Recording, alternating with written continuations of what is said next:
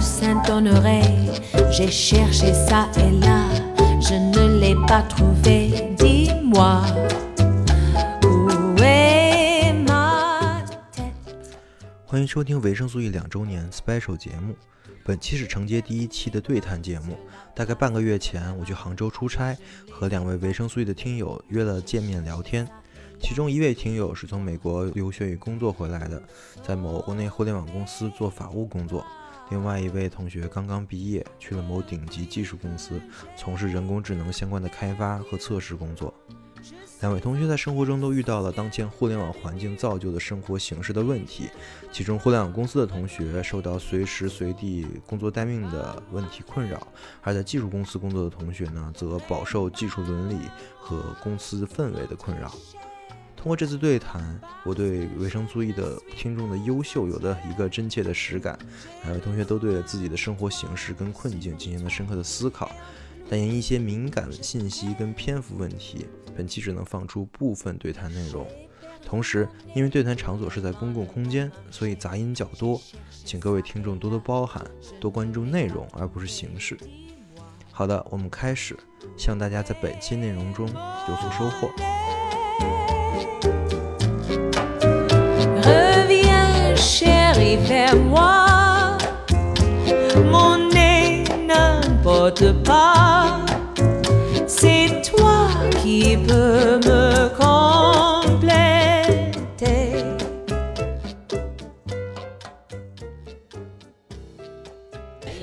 对，那你嘞？你你现在工作多久？我工作，我今年七月份毕的业，然后在厦门大学嘛，工了四四个月，对，然后硕士刚毕业，来自来那个在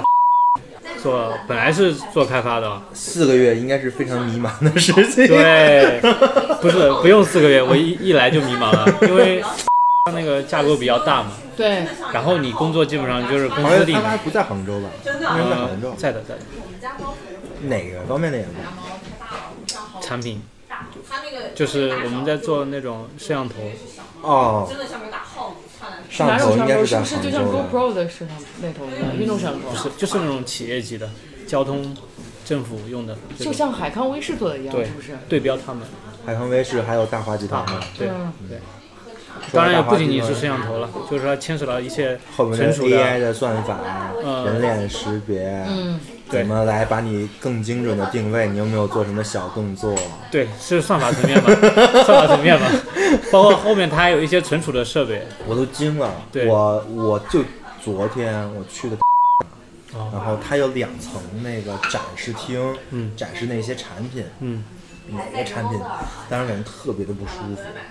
有有的产品倒还好，就是识别一个人，就是你该，然后最多的给你分析啊，这是男的女的，这还好。嗯还有的产品就是识别你有没有做小工作，小啥小工作？啊就比如说那个在给车上装，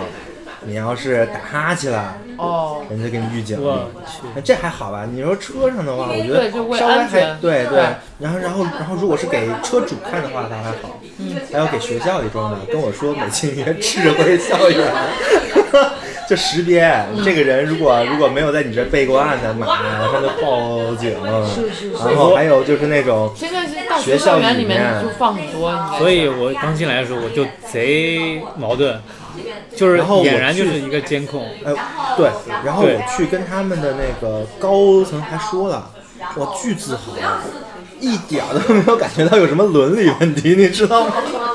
他们 CTO 说我们这个运用最高最最高级的 AI 技术，但其实我们都知道那就是一个深层机器学习，其实它也不知道原理是什么。对对，而且之前不是有新闻就说说就是中国的高校校园，好像清华北大，他们好像有学生就是抗议什么的，就说学校里面 这个放很多我觉得倒还好，最可怕的是它下一步布局，下一步布局叫什么智慧城市，搞那个超脑，它要把所有摄像头都连起来，算一个叫统一算法。然后跟我们吹的牛逼是说，拿这个已经抓了不少逃犯了。哦，这些都连起来之后是是可以，这第一呢，这个咱们中国有世界上最多的摄像头。对对是第二呢，这些摄像头如果把所有的数据都连起来的话对，那相当于每个人都有了自己的画像库，没错，就是他可能不知道你是谁，但是他知道你在哪儿出现。是然后如果说这个东西再跟你身份证连起来，然后那就是一个全景长时间这。个东西肯定最 后会最后最后肯定会跟身份证连起来啊，这个东西。呃，但太难是了每次我想到这些的时候，就觉得啊，没办法控制。对，是没办法控制啊，就是。而且这其实是，这不是技术的问题，这是目的的问题，就是技术是为目的服务的，技术本身没有目的，就是你可能你为了一个目的，你创造出一个技术，那技术可能有目的，但是技技术本身是为目的服务的，它的目的就是让你做一个监控社会，那你有什么办法？对吧，而且你就是，我觉得就是现在，比如说我我不知道，我我猜测就是，我非常能想象你今天早上讲的，就是说你去参观，他们对他们自己这个东西其实是非常自豪的，对吧？也不觉得会有任何问题。然最后搞笑的你知道绝对是不会什么，吗绝对不会有这种感它觉。有好多的这种东东西，其中有一个叫智慧养猪。智慧养猪呢，就是给把每个猪身上挂一个摄像头，哦，看这个猪吃饲料的看那个情况猪它每天走多少步，然后吃饲料情况，每个每个猪都有个 token，这样都标识出这个猪嘛。对我觉得还行。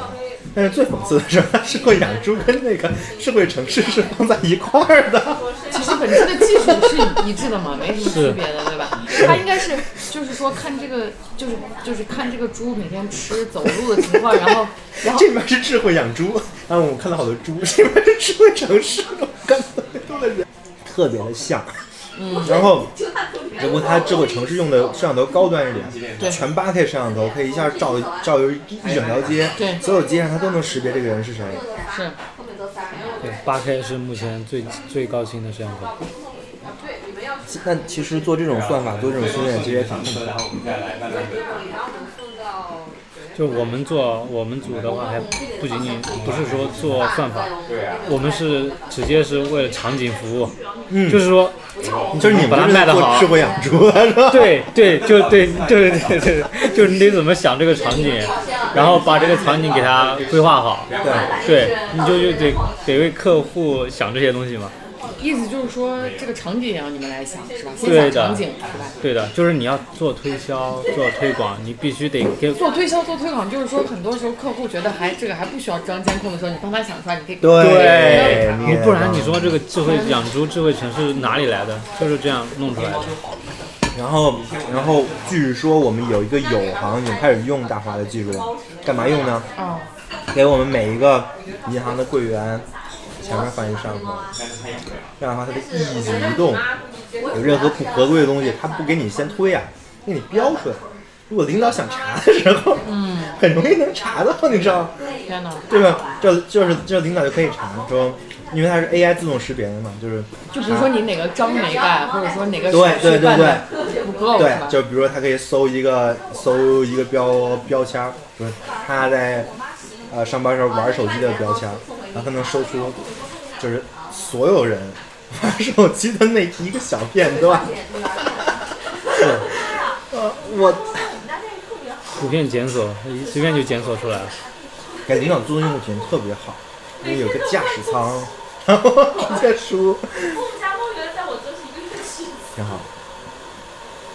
看电影干这个，但是其实一方面是一个产品线是做这个，但是我看完之后，我就说，我就寻思，怪不得被美国列实体清单呢。 嗯，他们的收入跟人大致是这样的，百分之四十的收入是来自于政府，是 to G 的，就是那个就是政府采购吧，是吧剩下百分之三十的收入是 to 其他的企业的， to B 还有对，还有还有百分之三十是 to C 的， to C 的。 to C 就是卖他们他们卖卖摄像头给给给给每个人，然后还有好多的那种。它是这样，to C 就是叫分销的场景，它产品会便宜点，然后它做的这种推广会比较多，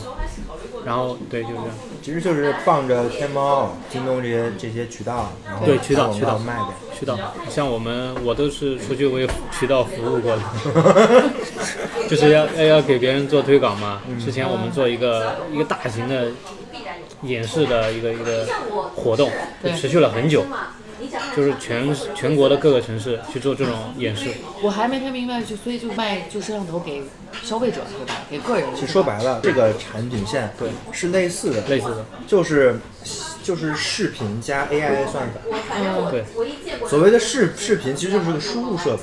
对，对吧？就是就是我把什么东西，我是就跟你眼眼一样，我是输我输我输进来的。其实你你的键盘也是个输入设备，嗯然后你的音频也是个输入设备，这也是个输入设备。对都是一样的。然后 AI 算法就是对输入设备的分分析，对那它输入输出的是什么呢？就是监控，就是全全方位的，就是任何场景都可以。对因为你任何场景都需要有监控的东西，是一个全方位的监控。这就是所有人，就是所有这个行业的技术。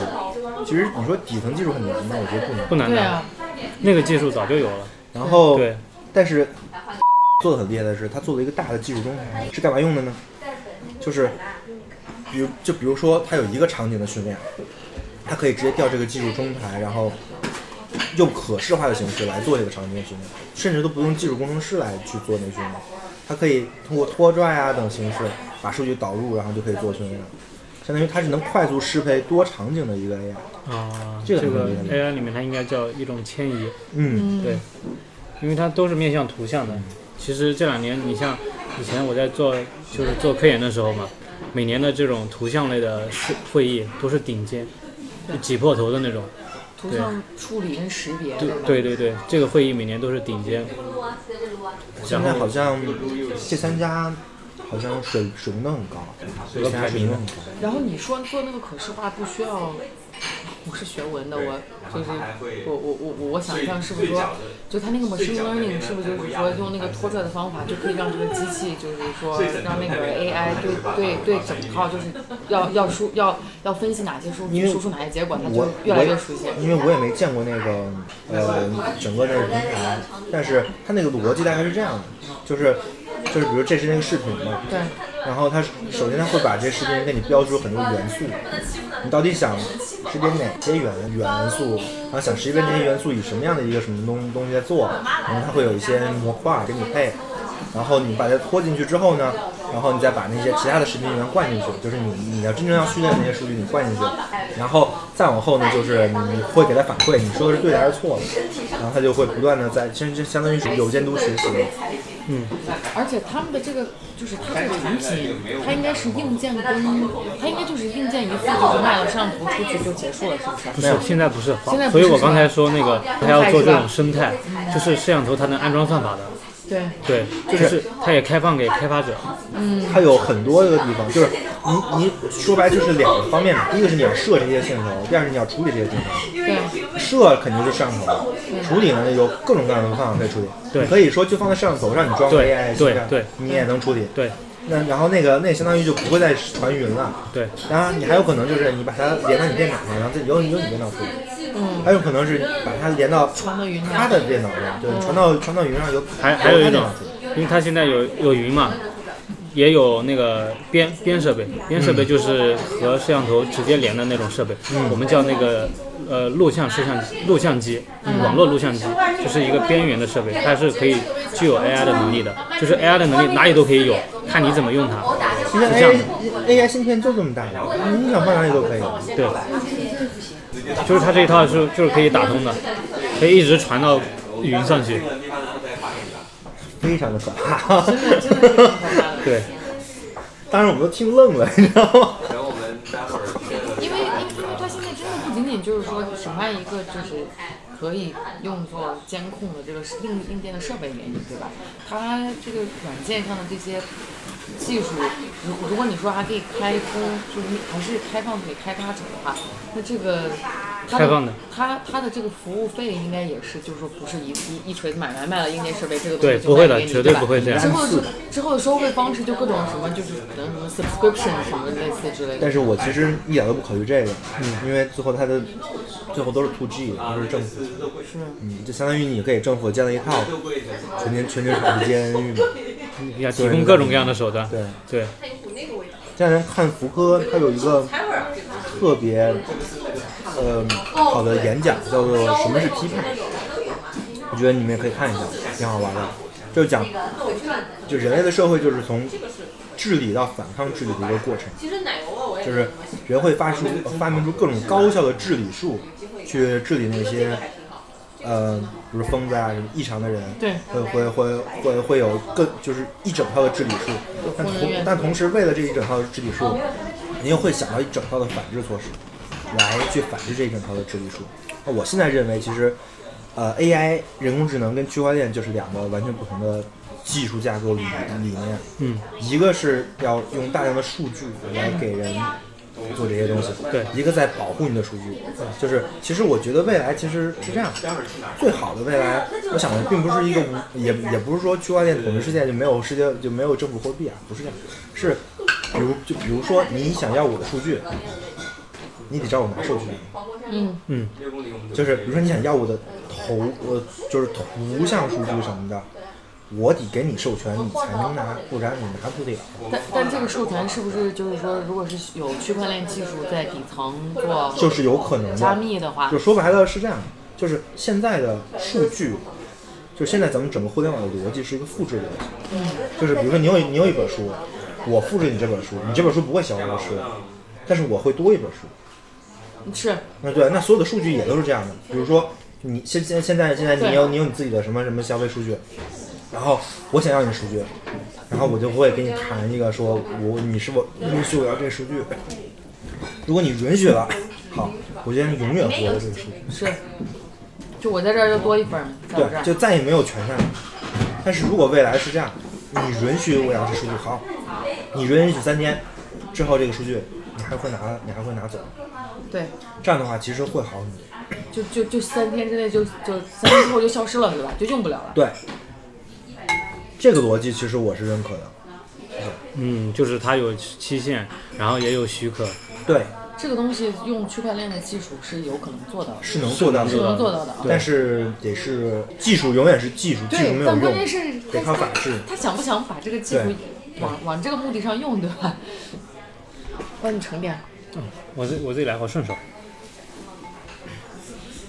哎，怎么我们今天主题是讨论这个？没有，因为因为为是因为从你不就是在对做这对对个对，吗？好像就我就说了一下我做什么， 然后后正好跟我现在的那个经历很契合，我今儿上午就去，不，我昨天上午就去了这个。哎那那你们银行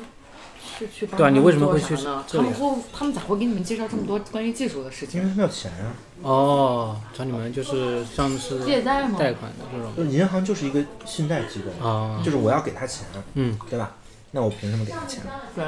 我首先第一件事，就我得了解你的干什啊么，干什么？哦，我明白。不然的话，那我我很想知道你的判断，你会不会给他 钱？我肯定不会给他钱。啊真的？但是不是？但是我说的不算嗯哦，你说的不嗯错。，就是这个这个这个事但儿，是如果说你要你要说问我意见，我肯定不会给。但你给你不想给他钱的原因是基于我们刚讨论的原因，对吧？对不不是说基于他商业上面的原因。商业上非常的好，对啊，所以我就就是说， 你在的老个板人应的该会不同对意对，吧你的老板会怎么样？在个人的隐私数据上面，现在是一个监管的漏洞，相当于对是个灰色地带嘛，对吧？比如说我拍了一个人脸，其实你不应该拍他的脸，这相当于是个偷拍嘛。对其实偷拍是要受受是是要受法律责任的，你你你不应该偷拍他。但是现在无处不在的摄像头已经把偷拍这个事儿已经没有了，这这已经没有已经没有偷拍了，那咋办？消解掉了，感对觉啊。所以说，就这些公司就是靠这个事情挣的挣的钱。但这些公司就是应该是在中国这样的地方是漏洞会稍微更更容易钻一点吧。他们如果去，比如说去其他就是这个数据隐私保护就是这个门槛比较要求比较高的地方，应 该但是有一个很悲哀的事情，就是数据门槛隐私保护比较高的地方不太多，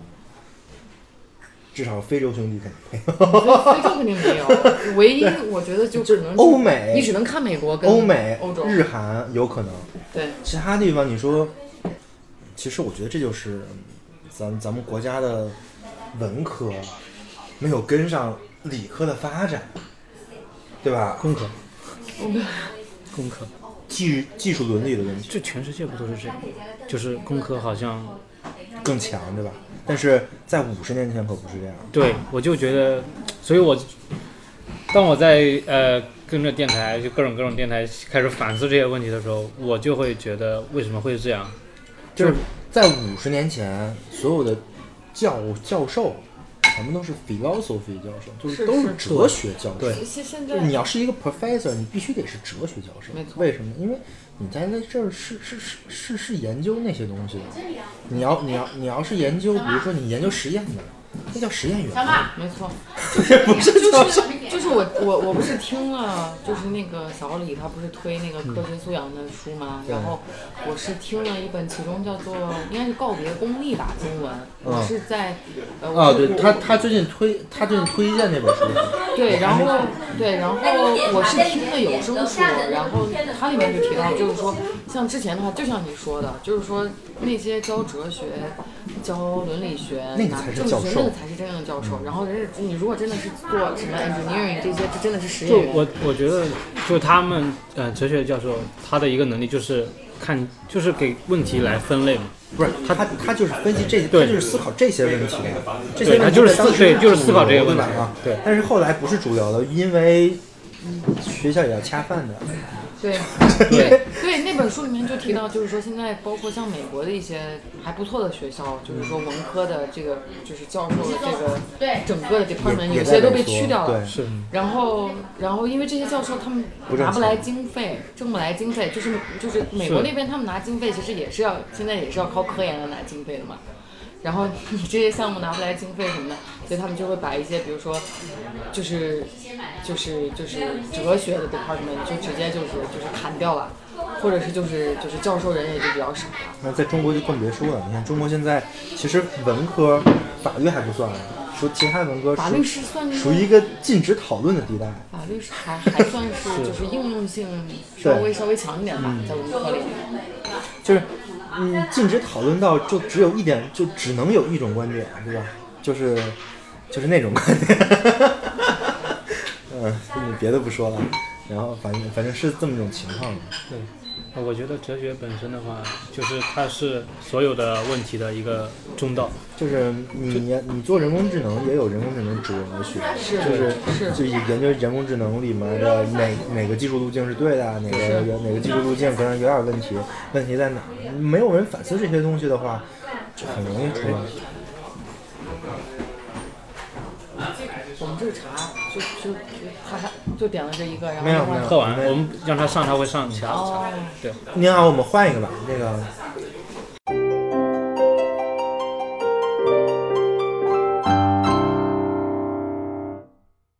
你们平常喝茶吗？我平常喝咖啡多，嗯，我会喝茶，我咖啡我喝的不怎么都会喝，上午会喝咖啡，下午会喝 茶。哎，你们你们工作九九六吗？九九六，呃，最近没有九那九今六，天今天因不为是因为周六版吗？本过了嘛，哦，对双十一之后了是吗？你们有呃，跟双十一一倒是没关系，嗯就是我们规划就是这么规划的，反正就是我也不知道谁你们规划的。上你们你们上完一个版本之后就会休息几天，对，因为他们下一个版本他们要做需求设计啊，啊对这种东西要做评审，是有个周期的。，对，有个周期的，嗯如果是在这个周期内的话，你周六是会上班的。，对对，那你九九六吗？我现在还好，因为我是在我刚跟他说我是对在支付公司，哦在我们不远哦我听哎过，这是我对口的。啊对，所以我就说你是在在做跨境是吧？对，不快跟你说。嗯，我以前在律师事务所的时候就，谢谢谢谢就不仅是九九六，就属于那种一直 stand by 的那种。嗯，因为就是相当于就相当于就是说你 你觉得这种工作状态是不是蛮痛苦的？还是非常痛苦，九九六对你来说，不是就是我说我就是就是像那种 professional service firm，像什么律律师，就是咨询七乘二十四小时待机，待机你可以不干事儿，啊对但是客户一找你肯定就要哎反馈。对待机，然后像尤其是还有像做那个投行的那些人吧，嗯反正因为律所我以前其实是做，就真的是做，哎，就是啊这这还不错呀，你们喝完之后可以尝尝。哦我其实虽然是学法律，但我其实从来没有去过，就是我我是做那个非诉的，就做这些公司的上市啊、投融资啊，就这些事情的。哇，好高端的，然后 这一个 case 能赚不少的。但是你你你搞一个公司上市 bonus 怎么着也得一百万，但这些就是是老板的钱啊，跟我其实是没关系的，关系不 大。都是这样。对，是老板的钱。然后，嗯，对以前那种工作状态，在上海也是，在美国也是，但是我觉得美国硅谷已经是比国内的就是整体的工作环境是要好好一些了。嗯，然后但就是那种一直待机的状态，就是你只你就是一直不停的要查邮件，嗯，然后、哦然后那个你就是如果回的不及时的话，老板还会觉得你就是不 responsive，然后你们老板需要个钉钉，有回没头 有不就是要钉有没有一用下钉钉？我不知道国内的律所现在有没有用，所以我就说，为什么我说美国的工作环境至少比国内好一点？因为美国在，它 没有这么高的技术来控制你，对吧因？为在美国大家就还是用邮件嘛，啊邮件也不是及时回的，吧？对对就是而且你写邮件的时候，你也会发邮件的时候，你也会想一想，你大概要写，你也不会说对随便只发一句话，就是对对对就是在对人的治理这个这个情况上，中国已经远超美国不知道没多少错，个然后境界所以所以所以在美国的时候，就是大家还是重要的事情会发邮件的。然后我知道像那些科技公司，他们应该比如说内部，他们都有自己的那种像腾钉讯钉一样的东腾西。讯对吧对每个都但是有律师事务所的话，在这些方面还是挺保守的，就还是用邮件什么传统 Skype 之之类的东西。然后，然后所以老板有事情真的特别有急事的时候呢，他也是长时间给你发邮件，然后不会说是打开微信艾特你在群里，对吧 所以我在或者直接扣你。对，然后在在在美国的话，老板也不会觉得说他很晚给你打电话，或者周末给你打电话是一个很正常的事情，就除非是到万不得已，他是不会给你打电话的。是是但是在这儿的话，你想他随便，不管是钉钉还是微信，他随便艾特一下你，你就不敢不回了。对，你是不嗯可能不回的。其实我都不回， 就是我就我就我就经常不回，然嗯后然后老板就发脾气，然后他对我发脾气也没有用，因为我不吃他这一套。比如他可以威胁我说那个什嗯么，说那个你你你看你是不是你是不是不把我放在眼里啊？啊，啊，真的会这么说吗？会说啊，然后我说没有，我就是下班了没看见。 那他能怎么办呢？那那那他再他再说下去是他自己讨无趣了，然后他又不敢扣我工资，所以国企嘛， 嗯，不是，主要主要是呃，虽然是国企，但是他要真敢扣我工资的话，我可以不好好给他干活。哦，他权限还没有到，就是说真的是随随意就说对扣谁工对资就对扣谁工资吧，但是嘴上是能讲出对几句的。对，但是嘴上他后来发现嘴上战没有什么用之后，他就不讲了。所以我就说，其实作为员工的话，我觉得就是像这种小的事情，我觉得一定要站好自己的没立错场，，没不啊嗯要错，没错。我就觉得在美国的时候，我有同事就是跟他们私下聊的时候，他们也就是说说，就是，比如说以前我在国内律师事务所啊，就是，其实你每年是有就是可以休假的嘛，对吧？对，然后，但是在国内的话，很多同事都不敢休，你知道吗？嗯然后或者是比如说请假的时候，就觉得自己好像犯了很大的错，就是就是感觉但这是完全没有必要啊，没有这必是要，你的对吧权益啊这。就是你的权益，然后所以大家慢慢就都形成了这样的氛围。但是我觉得是这样的，就是比如说我，我就一点儿都不害怕我请假，为什么呢？因为有两点，第一点是我请假，我也可以把我的事情，及时干好，对吧，？我可以交给就是其他人，不会影响这个事情。对，这是第一点。第二点呢，就是我自认为我对这个公司的贡献蛮高的，嗯，我请假是我应该的。是，但是我认为我们单位就有很多人他不太敢请假，是因为本来他就 摸，对，嗯摸鱼本来就摸鱼，对，然后本来可能他就觉得领导看他不顺眼，对，那那他再不请敢假，再拿这种事儿对再对刺领导，对对对，他是这么个逻辑，我觉得，嗯是所以还是自己过得堂堂正正的就会好一些。哎，刚才你们说到就是说要站定自己的立场嘛，像我这种可能刚工作不的是，我觉得是你是这样，就是嗯我们说的这些都是作为职场老 狗。啊哎呦喂，你你是现研在究生出呢？来刚刚开始工作的吧？嗯，你就现是在最最最需要的事情是找自己的立啊，场。是是是，我就在说关于这个立场的事儿。对，就是你你首先要找到自己，你觉得在哪个方面你是可以站出来的，你有别人没有的那种竞争力的。我觉得你有这种事情了之后，大家就都都会尊重你。对，其实我领导也是这么跟我说，就是你可能得去承担起一块业务，这样对，在杭州是不是人也团队也挺大的，人也挺多的？嗯，很复杂。你们是销售多吗？还是研发多？嗯，你说整体是吗？不是，我就说在杭在杭州在。杭州，在杭州的话，整体还是研发做的。对，这其实决定了你在杭州的公司定位是什么。对研发比较多，哦嗯对，研发。但是我现在是在做测试，嗯，刚开始都是从测试啊做起的，等之后你真有你真写了一些小项目啊，做一些自己的林子之后，你这个重要性就会凸 显，别人有什么问题就会来问你，哎，你这玩意儿怎么用 啊？希望是那你是一直都在银行吗？对啊，我我一直都在银行，现在其实也赶上了银行在做互联网转型，就是是啊所有银行都在做数字化。线嗯线上的数字金融，是啊。这是那银行这个跟我工作还挺相关的，所以银行的数字金融是想自己做呢，还是觉得是说还是得要跟，比如说其他的，就还觉在得探索吧，还没有任何一个银行有自己的模式。嗯这这里走的比较前的是招行，招行是自己做，是但是招行同时也借鉴了很多的那个嗯怎么说呢？就是招行其实主要是自己做，但是他也去借助了很多，他买了很多东东西，嗯买了很多算法，比如说 OCR 都是他买的，他没有必要自己做一套 OCR 这个，是其实还是一个上下游整合的问题。嗯，我是招行的用户，我一直觉得招行的服务还挺好的，对，招行是还不错，是是是是自怎么啊？它这对，个是烧烧的，就是全是自助啊。烧水是自助，烧水是自助，对，自自自自助也挺好。其实我其实也觉得，你说让别人给你端茶倒水这个事儿，本来就没必要。就感觉也挺奇怪啊，就是明明都是自己可以干的事儿，是啊对，你这样眼神一想就觉得，呃，外卖也感觉不是很有必啊，要。我真的就是这次，嗯，从美国七月份回来之后，我到现在应该大概只点过一次外卖吧。差不多，就是你知道我为什么这么想呢？因为嗯原来通爷给我讲过一个故事，啊通就爷是就是那个在我知职道场那期给我讲过一个故事，就是他那他他有个总，嗯， 那个总，就是就是他们要签到嘛，对然后然后那个那个那个总就站在前台，在等那个前台小妹我知道给他搬那个纸。翻那个纸，对，那那个对，记得嗯我想起来了那个， 然后然后我就觉得我操，这 个人，也太拿范儿了，是不对，不是？是不是，就是那我就突然想起来，那我让就比如说真的服务员，你说给你端茶端茶倒个水，是不是也是一个道理啊？就是。明明都是你有手有脚，你自己可以干的事儿，然后你非让人在，就就因为你给他付钱了，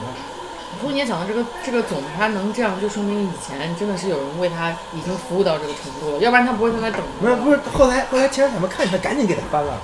就是他就是要给他服务到这个程度。习惯了。至少他还是自己签的字，对吧？对， 是那可不嘛。嗯，太牛逼了啊！所以我觉得我那那个时候人在美国念书的时候，也可以算是我就是就是重塑三观的时候，不是就是因为我我我去美国的时候已经我工作五年了吧，嗯，我觉得也算是我毕业工作，我也换了换了工作，然后是就是之就是之前有一些反思或者是想法什么之类的，就感觉可能我一会儿去听听这个，一会儿去看看那个，但是就是感觉，比如说我我我也尝试过这些比较特别 spiritual 的这些东西，嗯就是什么瑜伽啊、灵性灵修啊、嗯什么冥想啊什么的，我其实觉得就是我也不现在不完全，或者是还有那些什么，就是就是心理学、therapy 啊什么这些东西的，各种我其疗实法啊，，对，我觉得我都是尝试过的。我我觉得就是我现在不敢说这些东西，就是是说是它它一点价值都没有，或者说是，但是我觉得就是那会儿我尝试的就是吃一点这个，吃一点那个，但好像从来就都没有一个就是比较底层根基的东西，让我觉得好像。嗯，是是是，真的是很稳的一个理论，让我觉得是非常非常能够跟我的生活关切起来的。哎，讲到这儿我还很好奇，就是我觉得你工作应该还是挺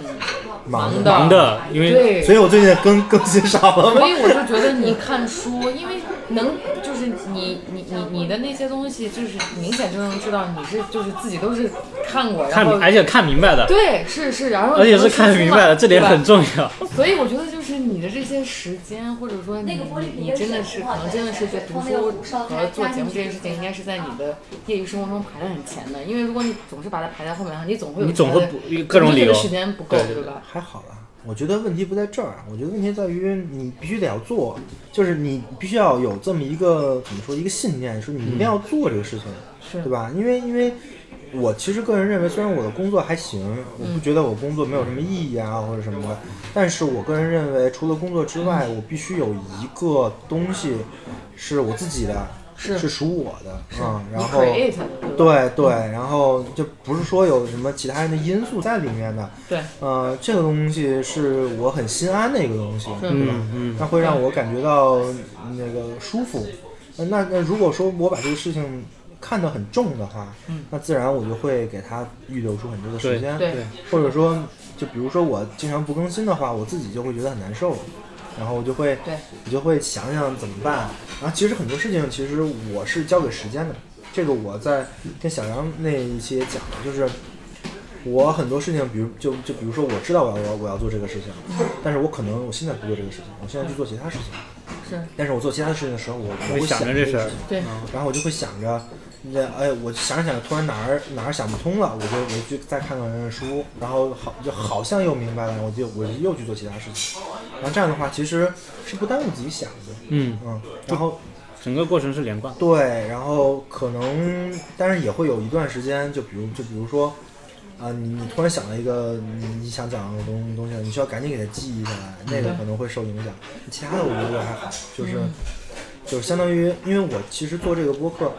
早就计划好了嘛，就是下一期讲什么，下一期讲什么，下一下一期讲什么。对，现在我有很多东，我现在我有很多东西都都排着。你有很你有很多存量货， 对吧？存 货。对，但是问题就在于确实没时间。嗯、就是如果说如如果说我这我是全职做的话，我估计现在都有一百期了。是就是因为有就有很多东西我都排着呢，嗯是呃比如我下一期我我我凯恩斯要再讲三期，嗯是讲完凯恩斯之后讲哈耶克，嗯讲哈耶克之后我也开始讲语言哲哲学，啊，对，就是之前你调弗做雷过那个格调罗查，素、维特根斯坦开始讲，对然后同时我还要讲一个那个语言的谱系，就结构主义、后结构主义那块儿，就特别多的东西东西都都可以讲，但是你有这个东西压着你，你就知道你一定要去做了。是嗯，这其实是一个，还是一个人的目的的问题。啊是其实是我我其实很喜欢用“目的”这个词，是康康德康德，而且其实我觉得，就刚才你说的那个，就还挺有意思的。嗯，就是你不是也体会到了什么灵灵灵修啊，三就是那种嗯，就那种 therapy 什么的， therapy 啊，那种疗愈，可以这么翻译吧？可以。就那种东西就没有没有什么效果。其实我觉得是这样的，就是那那种东西啊，是站在理性之后的事情，而不是在理性之前的事情。就是康德说何为何为启蒙嘛，那就是什么是理性，对吧？嗯，他就是说是理性造就了人的启蒙啊。嗯，然后呢，在理性之后，是福柯在反对康德的理性，是但是，并不是说我们要回到康德的理性之前，福柯也不是这么说的。他他他的意思是说，在康德理性之后，我们要反对他。那前提是我们先，我们先有康德的理性，理 对吧？现在大部分人还没到这个，嗯，对，嗯，对吧？现在还在还在那个，还在那个时候你，你你追求什么灵修，追求什么星星座，是是是很可以理解的呀，对吧？因为你还没有想到有一个理性的思维，对那如就是先先有结构才你才能解构，是那是什么都没有，那就其实，但是无根你基但是尼采很就是很推崇那种什么都没有情况，就是他认为那是小孩儿，小孩儿就是那种情况，就是充满可能性，什么都没有。但是我认为，你从那个情况，你想你你你想要走到正路上太难了，是，还得先有理性，再破理性。对，对，我觉得这是一条正路。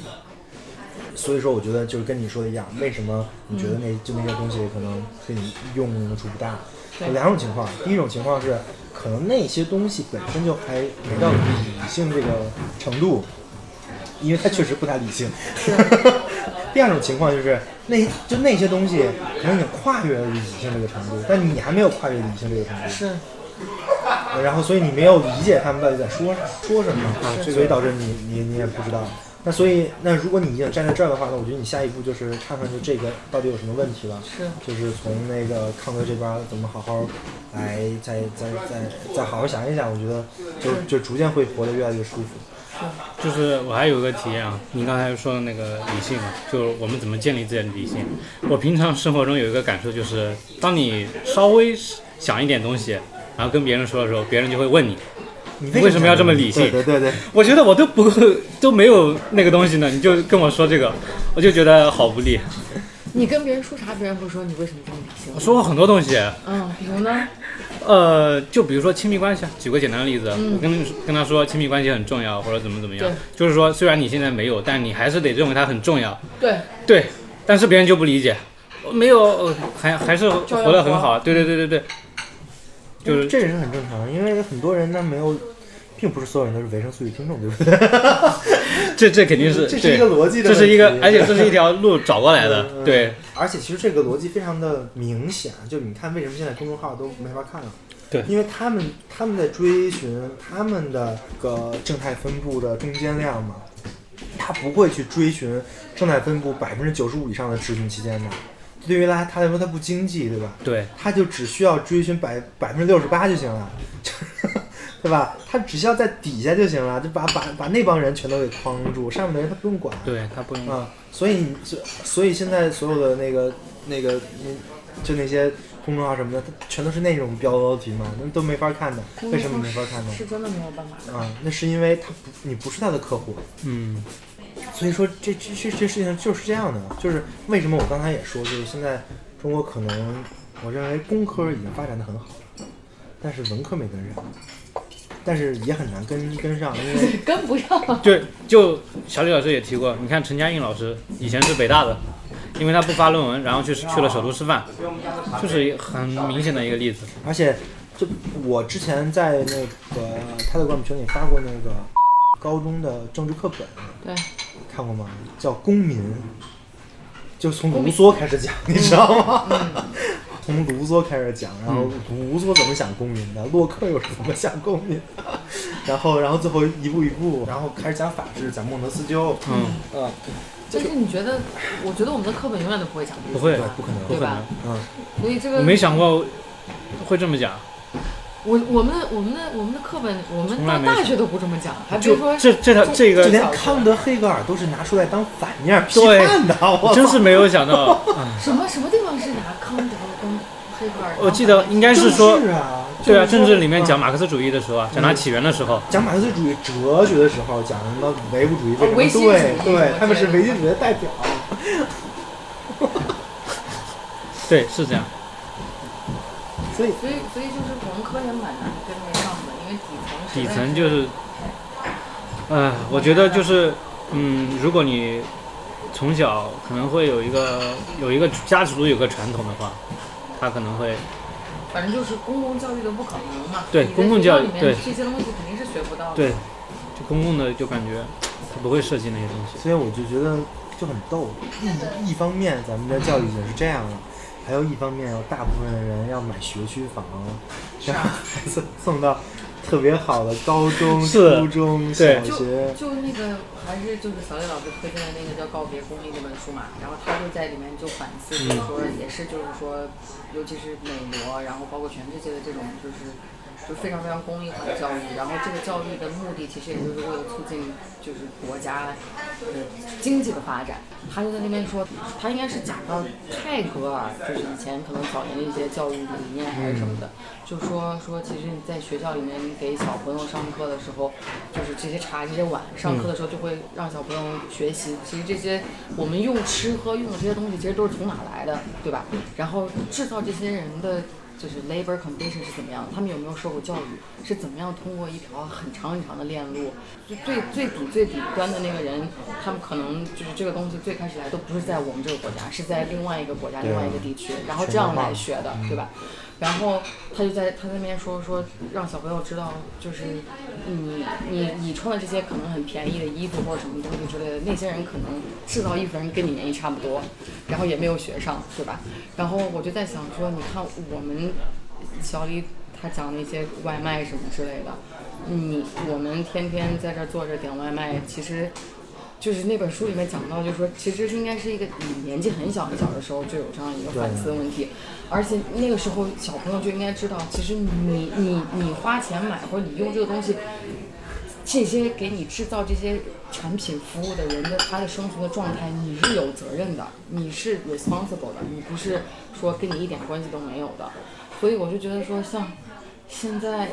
我们就是已经到到这个年纪了，我觉得在小李之前，我可能好像也没想过这个事儿，没有仔细的想过这件事情，然后也没有想过说哦，就是这些外卖员他们的就是被这些平台压榨成这个样子。其实你说我们天天点外，如果真的是天天点外卖，一直点外卖的这些人都一点责任都没有嘛？但是今天我去，人家说是他们为了县城创造了一千万、两千万个工作岗位，哇，他就们通过对通过外卖。对，所以就你知道我我去我去了那个哪儿，在那个西溪湿地的那个，他应该他们总部吧？我今天就你就是你都去那儿对吧？然后我去那儿面试，然后我记得我下来的时候就看到我我是去的其中一栋楼，它有个墙是吧？它那个有一个它它它上面写的就是说是科技是这个时代最大的公益，我不知道是不是它每栋楼里面都有写这句话，腾讯不是科技向上，是吧？然后我我当时从那个地方出来，我就觉得这句话就哎，面试完了之后就觉得还挺讽刺的。我觉得如果我真的去了这个公司，然后天天就是从这个大楼 进去，然要后怼他们，要面对着这句话，就是就是就就觉得反正挺挺讽刺的。然可以后，选择不走那个门儿。但不不确定人家可能每栋楼下面都有这么一句话，对吧？就是他们嗯的是他们的这个标语吧。点心我给你带。谢谢。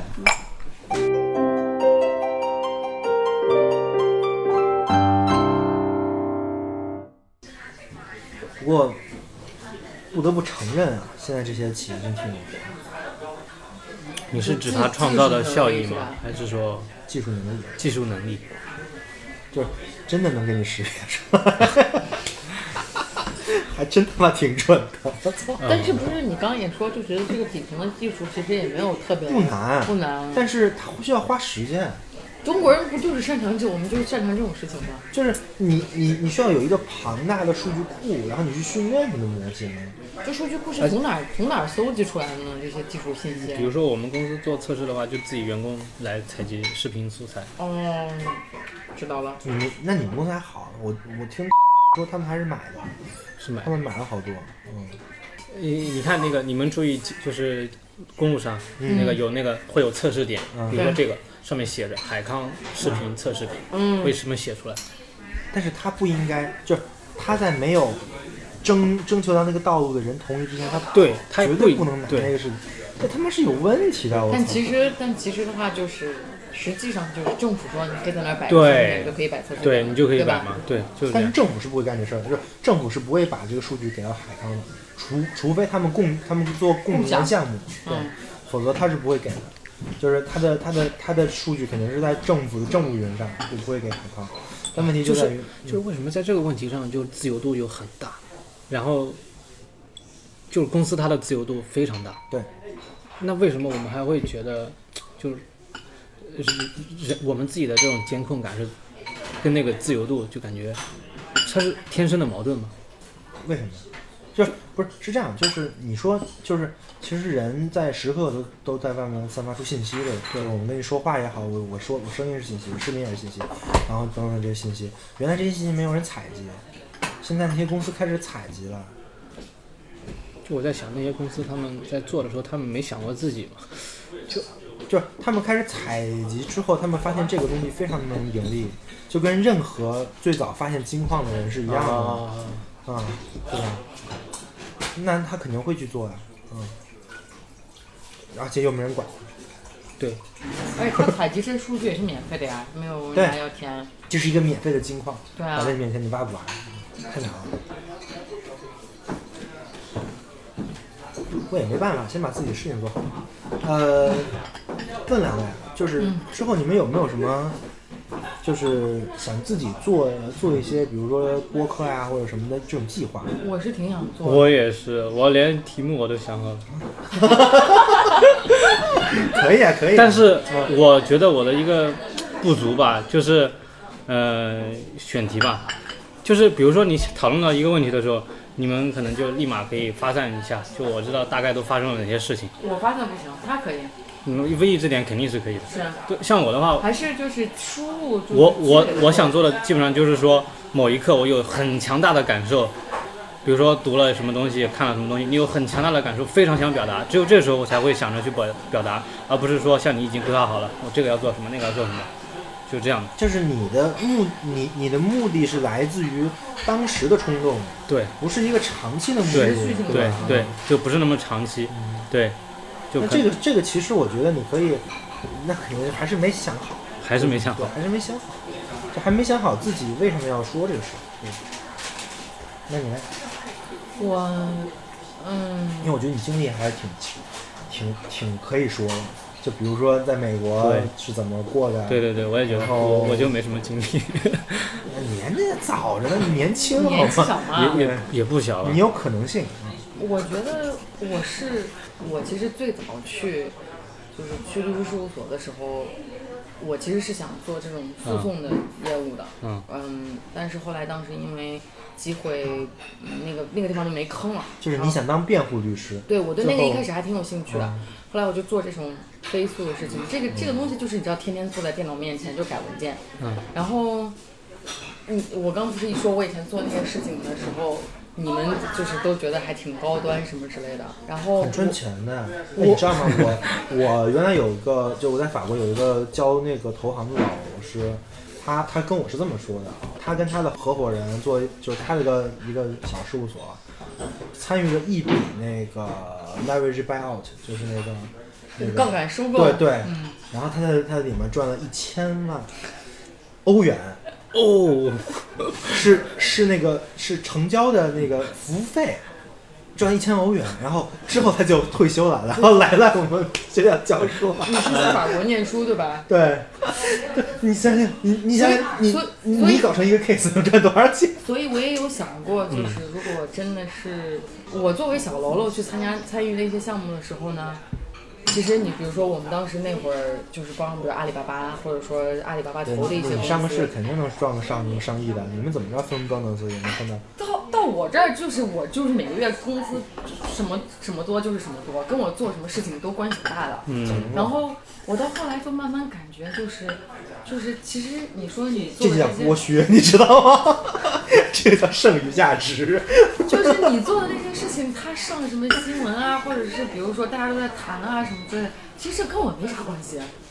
然后这个就是你说的，就是我需，我觉得我越来就是越感觉我需要一个这个东西是我自就己是的自己属我的对是我自己的，对。而且就像我说，就是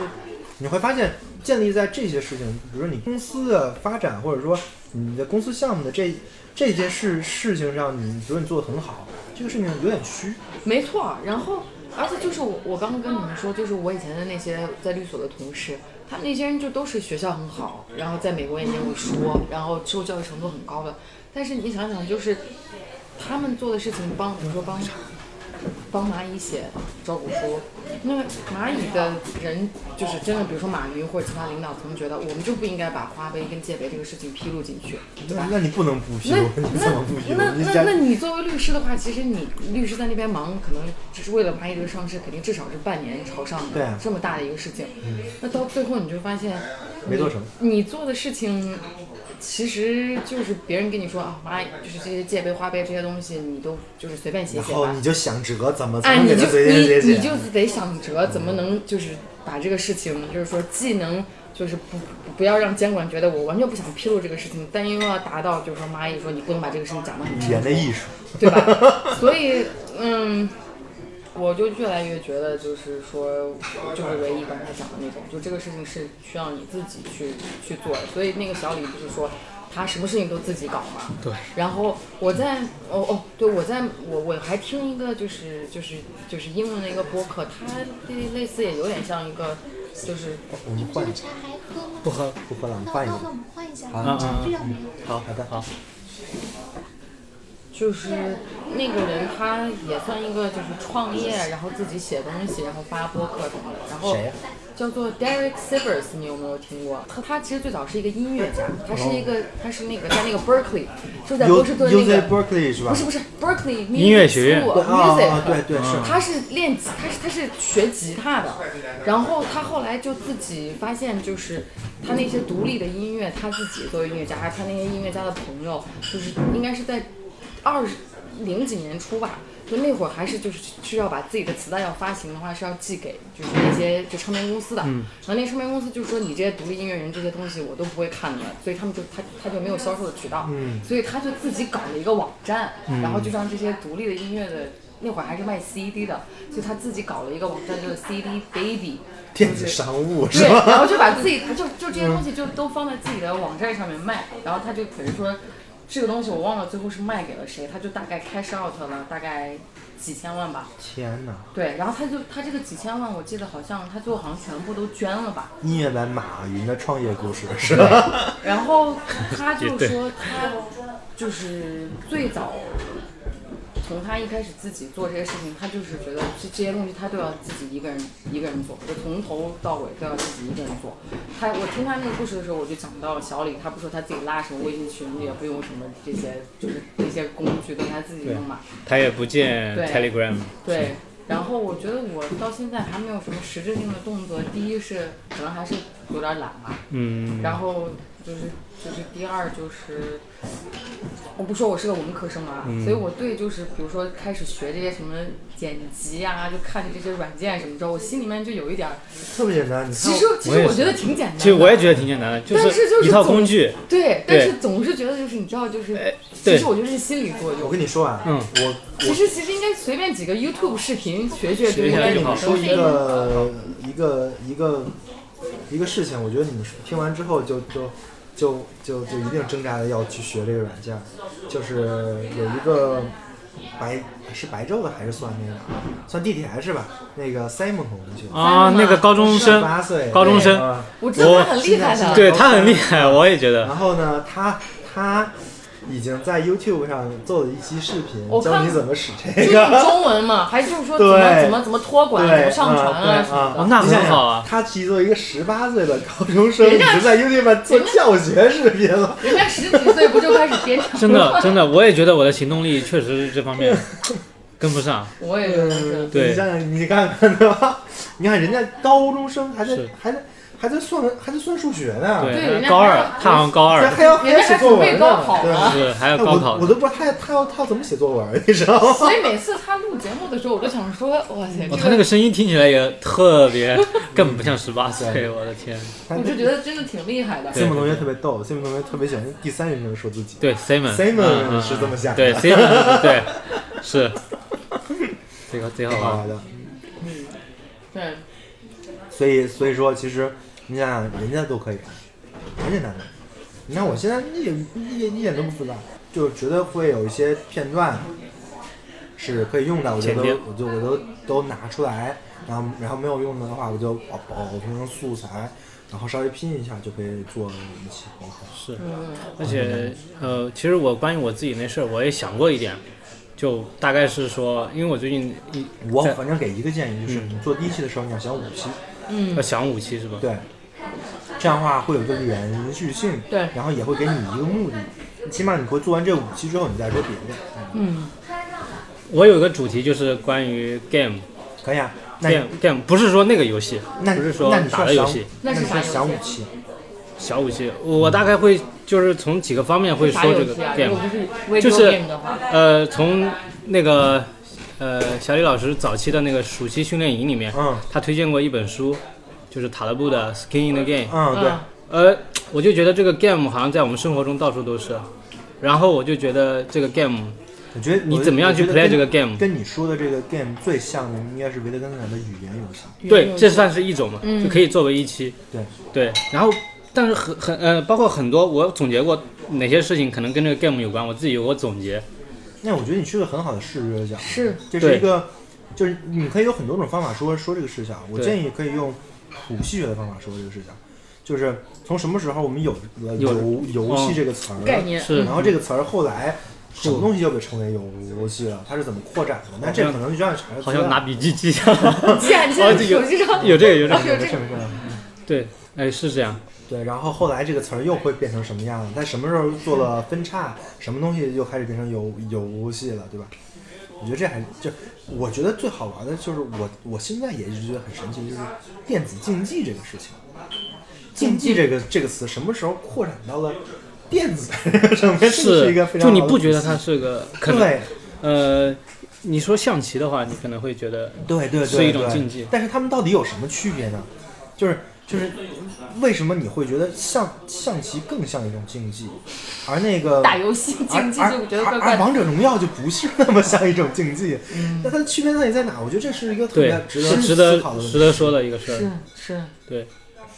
然后这是这种大呃叫什么一个博客的主节目嘛，你还可以穿插一些小节目，我就可以做一些后摇的推荐 嘛，对， 是不这是？有不是有关系吗？就因为我自己以前找不到这种电台，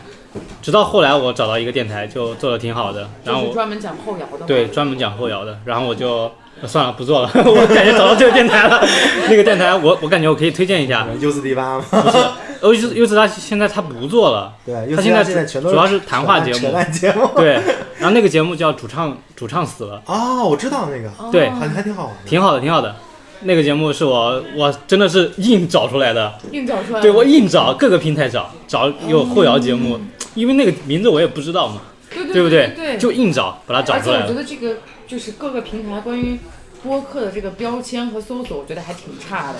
就是你比如说你想找后摇的节目，对对对你这么搜的话就很难找到。你只能搜到一些片段的节目，对我对发现你我搜不到在一个。电台的。作为他妈工具，一点都不好用。对，他妈还他妈瞎给你推，你说这种， 对，哎呀，就不想说就了。就我我我现在不所以是所以听嗯你说你说我，所以我觉得最靠谱的就是电台之间的推荐。 对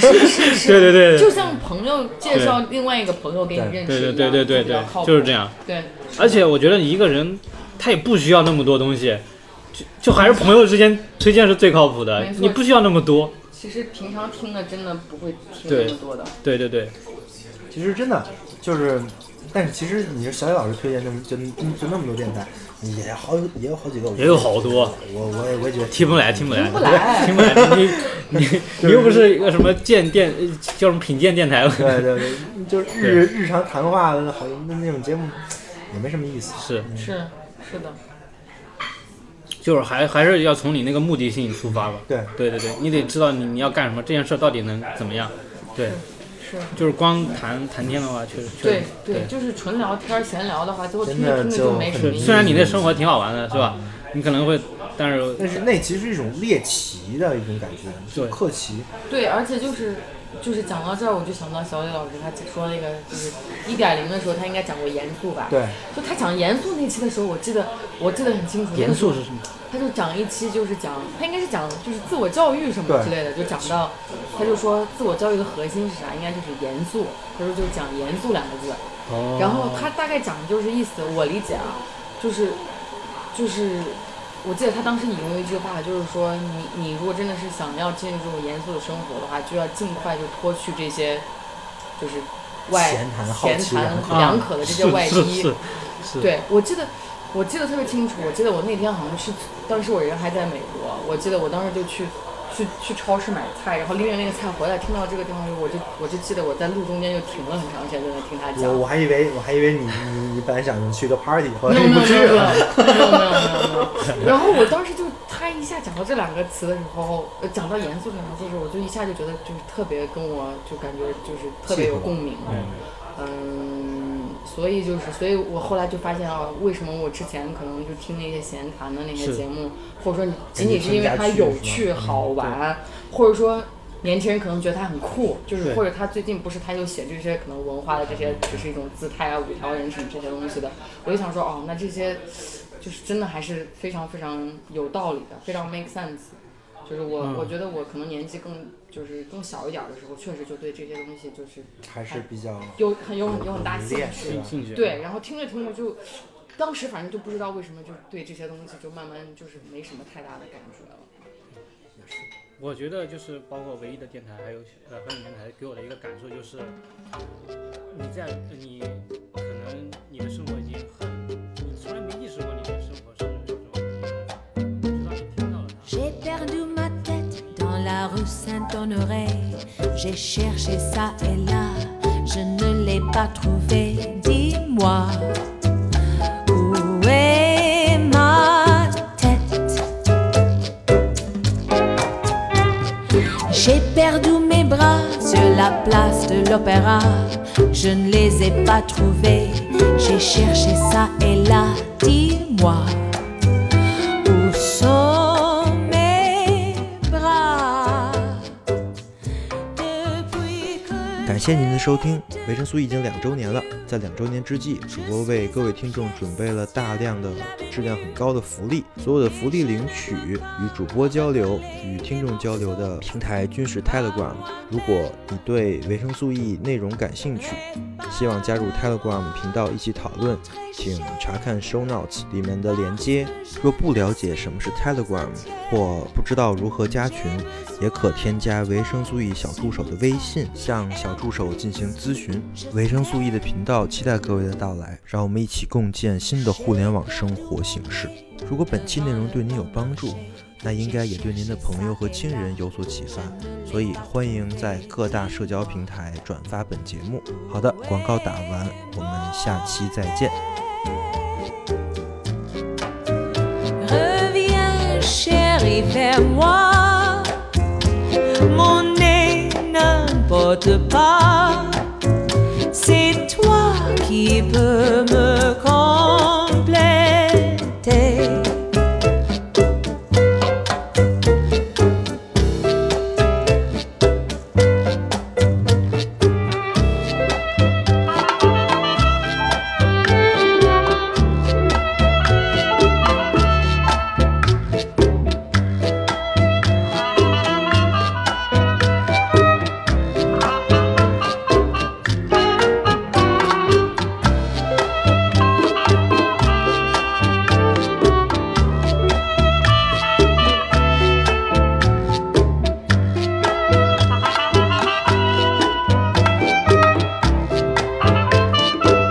Depuis que j'ai te perdu,